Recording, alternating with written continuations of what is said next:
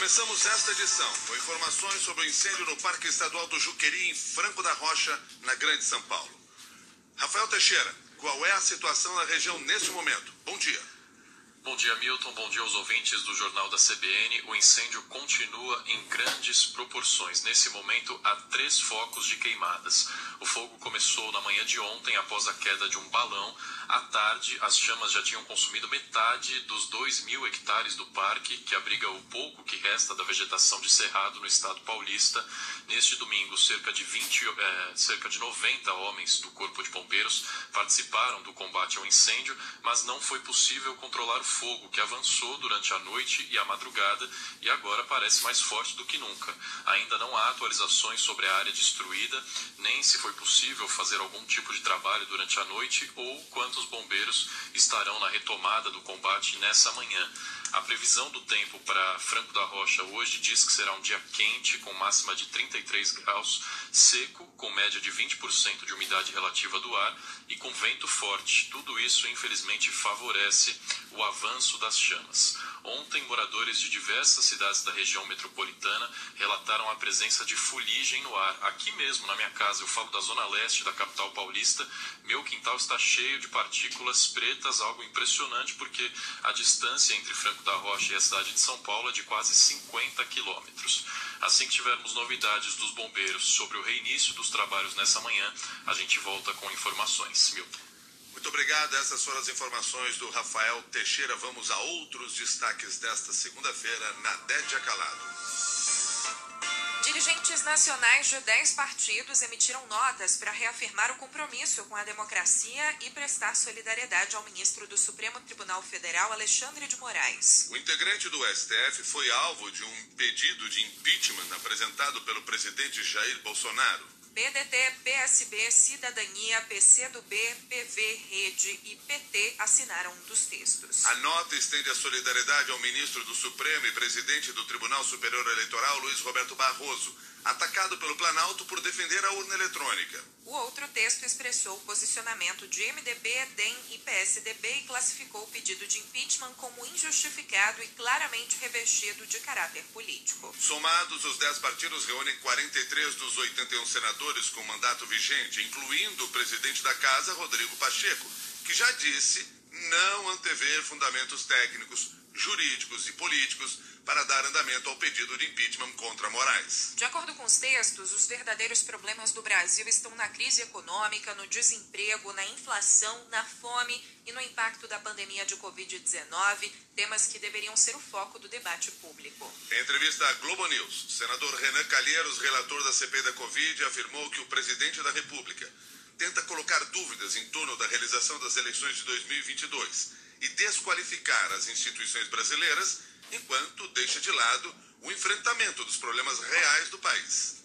Nós estamos afundados ainda na crise econômica, estamos vivendo um processo inflacionário é, muito grande que corrói o poder aquisitivo dos salários, sobretudo dos salários menores. A gasolina passou de, de R$ reais o, o litro. Preços não cabem nos salários das pessoas. E as pessoas se incomodam cada vez mais com isso. O ministro recentemente aposentado do Supremo Tribunal Federal, Marco Aurélio Melo, considerou inapropriada a atitude de Bolsonaro. O que eu vejo no momento é que a corda está muito esticada. E isso não é bom. O momento exige temperança, exige compreensão e exige, acima de tudo, amor, amor institucional ou seja, apego às regras estabelecidas. E não se pode, consideradas essas regras, agasalhar uma verdadeira retaliação. Eu creio que houve uma reação, a meu ver, pode ser que eu esteja errado, indevida do chefe do Poder Executivo Nacional. Mas vamos esperar que o Senado proclame isso. Seis horas, sete minutos agora. O governador de São Paulo, João Dória, marcou para hoje uma reunião com chefes dos executivos estaduais. Segundo ele, devem participar do encontro 24 governadores, incluindo Cláudio Castro, do Rio de Janeiro, que é alinhado politicamente ao presidente Jair Bolsonaro. A defesa da democracia e a criação de um consórcio ambiental para pleitear investimentos internacionais são dois dos pontos que devem fazer parte da pauta. Nós não vamos tratar de pandemia, vamos tratar de democracia, para que os governadores que se sentirem uh, à vontade em se manifestar como nós vão defender a democracia, vão defender o Supremo uh, e vão defender que o país mantenha as suas instituições e condenando qualquer flerte ou qualquer iniciativa autoritária no país. Nós resistiremos. Os governadores que vão se reunir e é a maior reunião de governadores desde maio de 2019. Fez o anúncio durante visita ao Rio de Janeiro no fim de semana. Ele esteve na capital fluminense por causa das prévias do PSDB para as eleições de 2022. O Tucano também afirmou que poderá enviar diretamente doses da Coronavac ao Rio a partir do mês que vem. E eu quero dizer também que hoje disse tanto ao governador Cláudio Castro, ao telefone, quanto pessoalmente ao prefeito Eduardo Paes, e se precisarem de mais vacinas Coronavac, disponibilizar mais vacinas Coronavac para o Rio de Janeiro. A partir do dia 1 de setembro, nós já é, teremos encerrado a nossa entrega de 100 milhões de doses da vacina do Butantan para o Ministério da Saúde. Concluído o contrato, nós já poderemos disponibilizar vacinas para outros estados.